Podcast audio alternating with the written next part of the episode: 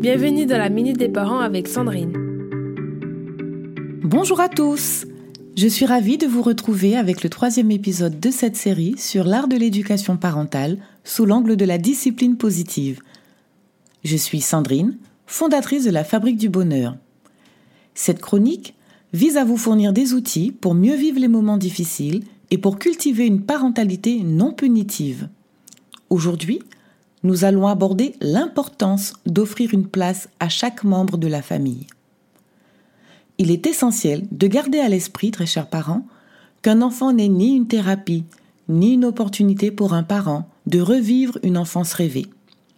Ce qui veut dire qu'il ne faut surtout pas charger nos enfants de responsabilités qui ne leur incombent pas, ni même espérer qu'ils comblent des vides émotionnels.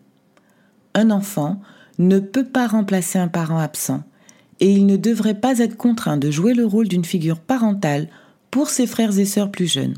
Pour que vos enfants grandissent et s'épanouissent harmonieusement, il est crucial de leur laisser la liberté d'explorer, de penser et d'agir à leur propre rythme. Chaque membre de la famille a son propre rôle et sa propre place. Et c'est en respectant cela que vous éviterez les conflits et les dérives, notamment les comportements inappropriés. Comprenez bien que si chaque individu connaît son rôle au sein de la famille, il n'essaiera pas de prendre la place d'un autre.